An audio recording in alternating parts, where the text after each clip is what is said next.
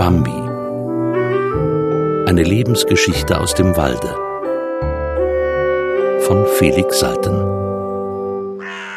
Der Wald lag wieder im Schnee und verstummte unter dem dichten weißen Mantel. Nur das Rufen der Krähen ließ sich hören, nur dann und wann das besorgte Scharkern einer Elster und das verschüchterte leise Zwitschergespräch der Meisen. Dann wurde der Frost härter und alles schwieg. Jetzt begann die Luft vor Kälte zu klingen. Eines Morgens zerriss Hundegebell die tiefe Stille. Es war ein unaufhörliches, eiliges Bellen, das rasch durch den Wald dahinfuhr. Gepresst, hell und in gezogenen, überschnappenden Tönen zankend. In der Grube unter dem gestürzten Buchenstamm hob Bambi das Haupt und sah den Alten an, der neben ihm lag. Es ist nichts, antwortete der Alte auf Bambis Blick. Nichts, was uns betrifft. Gleichwohl lauschten beide. Da lagen sie in ihrer Grube, hatten den alten Buchenstamm als schützendes Dach über sich, der hohe Schnee hielt die eisige Zugluft von ihnen ab, und das wirre Gezweig der Büsche verbarg sie wie ein dichtes Gitter vor jedem Späherauge. Das Bellen kam näher, zornig, keuchend, erhitzt. Es musste ein kleiner Hund sein. Immer näher kam es. Jetzt hörten sie doppeltes Atemholen, hörten durch das zänkische Gebell ein leises, schmerzliches Knurren. Bambi wurde unruhig, aber der Alte sagte wieder Nichts, was uns betrifft. Sie blieben still in ihrer warmen Kammer und blickten hinaus. Da knisterte es näher und näher in den Zweigen. Schnee fiel von plötzlich angerannten Ästen, Schnee stäubte vom Boden auf. Jetzt konnte man auch erkennen, wer hier kam. Durch Schnee und Stauden, Zweige und Wurzeln sprang, kroch und schlüpfte der alte Fuchs. Gleich hinter ihm brach der Hund heran. Es war richtig ein kleiner Hund auf kurzen Beinen. Dem Fuchs war ein Vorderlauf zerschmettert und dicht darüber das Fell aufgerissen. Er hielt das zerschmetterte Bein hoch vor sich hin, das Blut sprang ihm aus den Wunden, sein Atem pfiff, seine Augen starrten weit vor Entsetzen und Anstrengung. Er war außer sich vor Schrecken und Zorn, er war verzweifelt und erschöpft.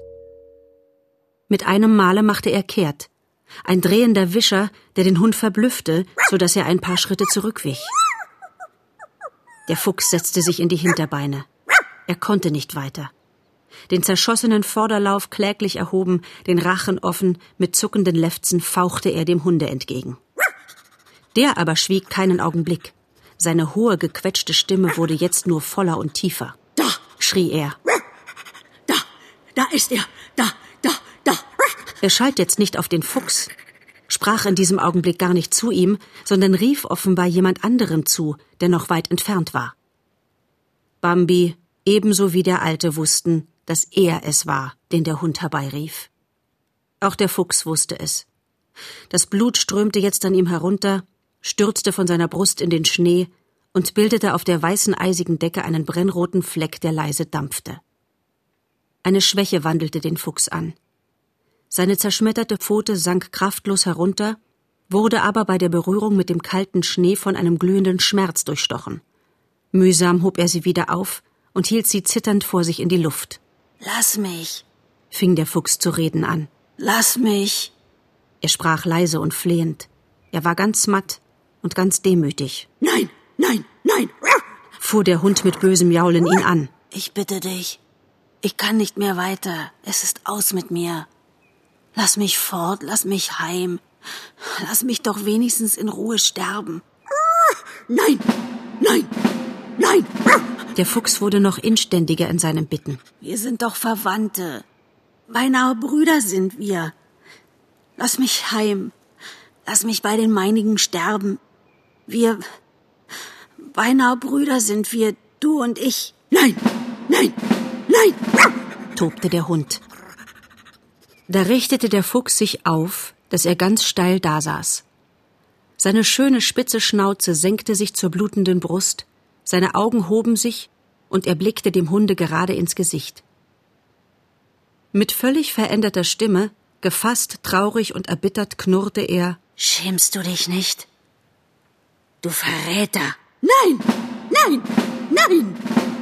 Du Überläufer!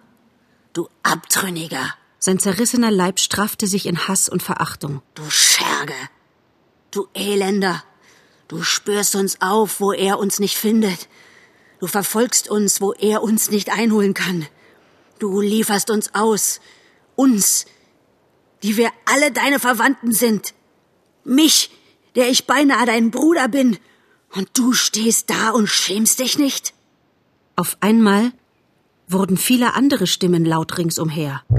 Verräter! riefen die Elstern von den Bäumen. Scherge! kreischte der Häher, Elender! pfiff das Wiesel, Abtrünniger! fauchte der Iltis. Von allen Bäumen und aus allen Sträuchern zischte und piepte und schrillte es, und aus der Luft kreischten die Krähen. Scherge! Alle waren sie herbeigeeilt, hatten aus den Bäumen oben und aus sicheren Verstecken am Boden den Streit belauert. Die Empörung, die aus dem Fuchs hervorbrach, löste die alte, erbitterte Empörung in ihnen allen. Und das Blut, das hingeschüttet im Schnee vor ihren Blicken rauchte, machte sie rasend und ließ sie jegliche Scheu vergessen. Der Hund sah sich im Kreise um. Ihr? Was wollt ihr? Was wisst ihr? Was redet ihr? Alle gehört ihr ihm, wie ich ihm gehöre. Aber ich, ich liebe ihn. Ich, ich bete ihn an. Ich diene ihm. Ihr wollt euch auflehnen, ihr Armseligen, gegen ihn? Er ist allmächtig. Er ist über uns. Alles, was ihr habt, ist von ihm. Alles, was da wächst und lebt, von ihm. Der Hund bebte vor Begeisterung. Verräter! Schrillte das Eichhörnchen, Ja, zischte der Fuchs. Verräter! Niemand als du. Du allein. Der Hund tanzte vor heiliger Erregung. Ich allein? Du Lügner. Sind nicht viele, viele andere bei ihm? Das Pferd, das Rind, das Lamm, die Hühner? Von euch allen, aus allen euren Sippen sind viele bei ihm und beten ihn an und dienen ihm. Gesindel. fauchte der Fuchs voll unermesslicher Verachtung. Da hielt sich der Hund nicht länger und fuhr ihm an die Kehle. Knurrend, spuckend, keuchend rollten sie im Schnee, ein zappelndes, wild um sich schnappendes Bündel, von dem die Haare flogen, der Schnee aufstäubte und das Blut in feinen Tropfen sprühte. Aber der Fuchs konnte nicht lange kämpfen. Ein paar Sekunden nur, und er lag auf dem Rücken, zeigte seinen hellen Bauch, zuckte, streckte sich und starb. Der Hund schüttelte ihn noch ein paar Male, ließ ihn dann in den zerwühlten Schnee fallen, stand breitbeinig da und rief wieder mit voller tiefer Stimme Da, da, da ist er. Die anderen waren entsetzt nach allen Seiten geflohen. Furchtbar, sagte Bambi in seiner Grube leise zum Alten. Das Furchtbarste? Sie glauben an das, was der Hund da verkündigt hat. Sie glauben daran.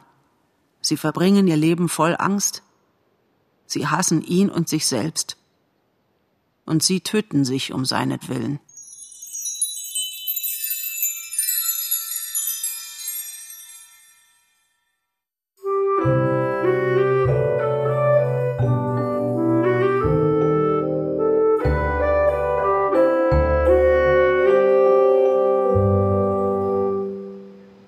Die Kälte zerbrach und mitten im Winter entstand eine Lücke.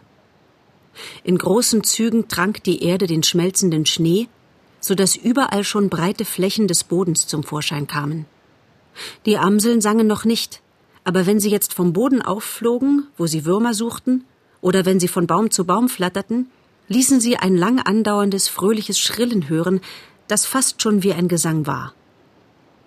Der Specht begann da und dort wieder zu lachen, Elstern und Krähen wurden gesprächiger, die Meisen plauderten lustiger miteinander, und die Fasanen blieben jetzt, wenn sie von ihren Schlafbäumen sich abgeschwungen hatten, beinahe ebenso lange wie zur guten Zeit an einer Stelle stehen, um in der Morgensonne ihr Gefieder zu schütteln und ihren metallisch berstenden Ruf auszukrähen, in kurzen Pausen immer und immer wieder. An solch einem Morgen schweifte Bambi weiter umher als sonst. In der ersten Frühdämmerung kam er an den Rand des Grabens. Drüben, auf der anderen Seite, dort, wo er früher einmal gelebt hatte, regte sich etwas. Bambi blieb im Gestrüpp verborgen und spähte hinüber. Richtig. Dort ging jemand von seiner Art langsam hin und her, suchte die schneefreien Flecke und machte sich an den voreilig emporgetriebenen Gräsern zu schaffen. Eben wollte Bambi sich gleichgültig abwenden und weggehen, da erkannte er Faline. Seine erste Regung war, hervorzuspringen und sie zu rufen, aber er blieb stehen, wie festgebunden. So lange Zeit hatte er Faline nicht gesehen. Sein Herz begann heiß zu klopfen. Faline ging langsam, als wenn sie müde wäre oder traurig. Sie glich jetzt ihrer Mutter, sah aus wie Tante Ena. Und Bambi bemerkte das mit einem wunderlich quälenden Staunen. Faline hob das Haupt und spähte herüber, als fühle sie seine Nähe. Wieder zog es Bambi hervorzutreten, aber wieder stand er von Ohnmacht gelähmt und konnte sich nicht regen. Er sah, dass Faline grau geworden war und alt. Die muntere, dreiste kleine Faline, dachte er. Wie schön ist sie gewesen und wie behende. Die ganze Jugendzeit schimmerte plötzlich in ihm auf. Die Wiese, die Wege, die seine Mutter ihn geführt hatte, die frohen Spiele mit Gobo und Faline, das gute Heupferdchen und der Schmetterling, der Kampf mit Karus und Ronno, in dem er Faline für sich erobert hatte. Er fühlte sich auf einmal wieder glücklich und war dennoch erschüttert. Drüben ging jetzt Faline, das Haupt zu Boden gesenkt, davon, langsam, müde und traurig. Bambi liebte sie in diesem Augenblick mit hinströmender zärtlicher Wehmut, wollte durch den Graben, der ihn nun schon so lange von ihr und den anderen trennte, hinüber, wollte sie einholen, sie anreden und mit ihr von der Jugend sprechen, von allem, was gewesen. Dabei sah er ihr nach, wie sie durch die kahlen Sträucher fortging und endlich verschwand. Lange stand er da und blickte hinüber. Ein Donnerschlag krachte. Bambi fuhr zusammen. Das war hier, auf dieser Seite des Grabens. Nicht eben nahe, aber doch hier, auf dieser seiner Seite. Da krachte noch ein Donnerschlag und gleich darauf wieder einer.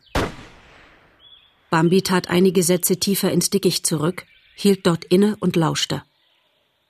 Alles still. Behutsam schlich er heimwärts.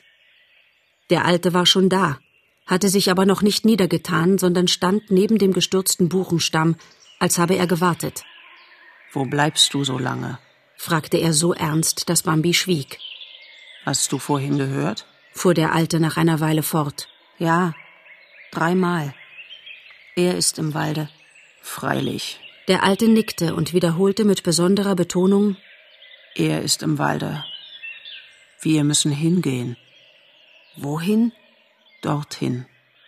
Dorthin, wo er jetzt ist. Bambi erschrak. Erschreck nicht. Komm jetzt und sei ohne Furcht. Ich bin froh, dass ich dich hinführen und dir das zeigen kann. Er zögerte und setzte leise hinzu, ehe ich scheide. Bambi blickte den Alten betroffen an und gewahrte mit einem Male, wie verfallen er aussah. Sein Haupt war jetzt ganz und gar weiß, sein Gesicht ganz abgemagert, in seinen schönen Augen war der tiefe Glanz erloschen, sie hatten einen matten grünen Schein und waren wie gebrochen. Bambi und der Alte gingen nicht weit, da wehte ihnen der erste Hauch jener scharfen Witterung entgegen, die so viel Drohung und Entsetzen in ihr Herz zu senden vermag. Bambi blieb stehen. Aber der Alte ging weiter, geradewegs dieser Witterung entgegen. Zögernd folgte Bambi. In immer schärferen Wellen schlug der aufreizende Geruch heran, doch der Alte ging unaufhaltsam weiter. In Bambi war der Fluchtgedanke aufgesprungen, zuckte in seiner Brust, fuhr ihm siedend durch Kopf und Glieder und wollte ihn mit sich fortreißen. Er hielt sich gewaltsam und blieb hinter dem Alten. Nun schwoll diese feindselige Witterung so mächtig an, dass keine andere neben ihr sich mehr fühlen ließ und dass es kaum noch möglich war zu atmen. Da, sagte der Alte und trat zur Seite. Auf zerknicktem Buschwerk im zerwühlten Schnee lag er am Boden, zwei Schritte vor ihnen. Ein unterdrückter Schrecklaut entfuhr Bambi, und mit einem jähen Sprung setzte er zur ersehnten Flucht an. Er war beinahe von Sinnen vor Schreck. Halt! hörte er den Alten rufen, blickte sich um und sah, wie der Alte ruhig dort stand, wo er am Boden lag. Außer sich vor Staunen, herbeigezwungen von seinem Gehorsam, von grenzenloser Neugier und bebendem Erwarten, trat Bambi näher. Nur näher. Ohne Furcht. Da lag er, das blasse, nackte Gesicht nach aufwärts gewendet, der Hut ein wenig abseits für sich im Schnee, und Bambi, der nichts von Hüten wusste, meinte, dies furchtbare Haupt sei in zwei Stücke zerschlagen. Der entblößte Hals des Wildschützen war von einer Wunde durchbohrt, die wie ein kleiner roter Mund offen stand. Blut sickerte noch leise hervor, Blut starrte in den Haaren, unter der Nase und lag in einer breiten Lache im Schnee, der von seiner Wärme zerschmolz. Hier stehen wir. Ganz nahe bei ihm stehen wir. Und wo ist nun die Gefahr? Bambi sah zu dem Liegenden nieder, dessen Gestalt, dessen Glieder und Fell ihm rätselhaft und grauenvoll erschienen. Er schaute in die gebrochenen Augen, die blicklos zu ihm emporstarrten, und er begriff gar nichts. Bambi, erinnerst du dich an das, was Gobo gesagt hat? An das, was der Hund gesagt hat? An das, was sie alle glauben? Erinnerst du dich? Bambi vermochte nicht zu antworten. Siehst du wohl, Bambi? Siehst du nun, dass er da liegt wie einer von uns? Höre, Bambi, er ist nicht allmächtig, wie sie sagen. Er ist es nicht, von dem alles kommt, was da wächst und lebt. Er ist nicht über uns. Neben uns ist er und ist wie wir selber, denn er kennt wie wir die Angst, die Not und das Leid. Er kann überwältigt werden gleich uns. Und dann liegt er hilflos am Boden, so wie wir anderen. So wie du ihn jetzt vor dir siehst. Eine Stille war. Verstehst du mich, Bambi? Ich glaube. So sprich. Bambi erglühte und sprach bebend. Ein anderer ist über uns allen über uns und über ihm. Dann kann ich gehen. Er kehrte sich ab, und sie wanderten beide eine Strecke miteinander. Vor einer hohen Esche blieb der Alte stehen. Folge mir nicht mehr, Bambi, begann er mit ruhiger Stimme. Meine Zeit ist um. Nun muss ich mir einen Platz suchen für das Ende. Bambi wollte reden. Nein. Der Alte schnitt ihm das Wort ab. Nein. In der Stunde, der ich jetzt entgegengehe, sind wir ein jeder allein. Leb wohl, mein Sohn. Ich habe dich sehr geliebt.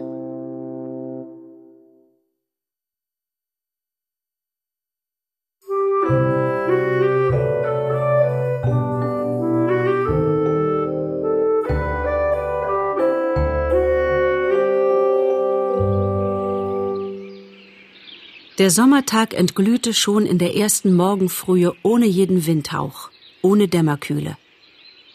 Es schien, als käme die Sonne heute eiliger als sonst.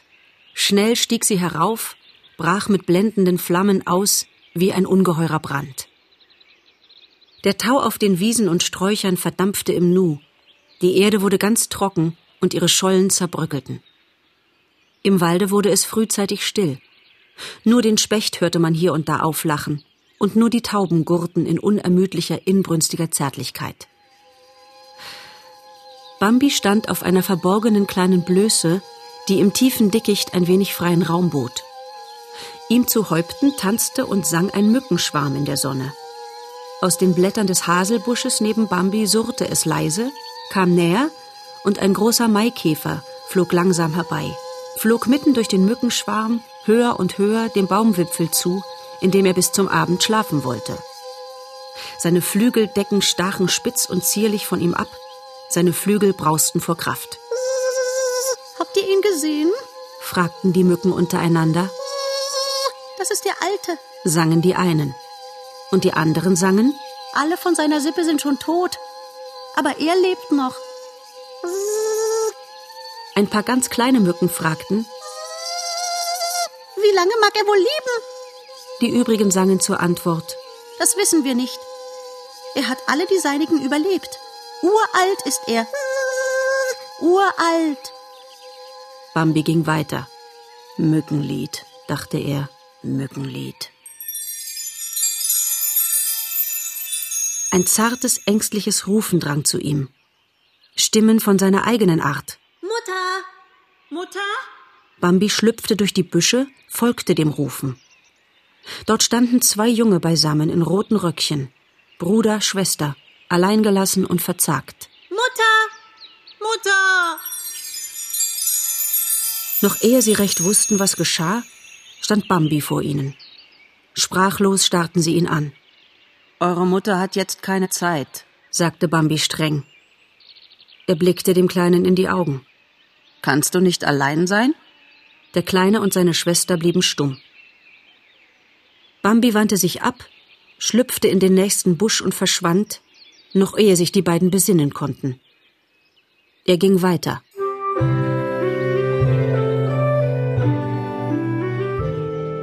Der Junge gefällt mir. Vielleicht treffe ich ihn wieder, wenn er größer ist. Er ging weiter. Die Kleine, auch die Kleine ist nett. So hat Falina ausgesehen, als sie noch ein Kind war.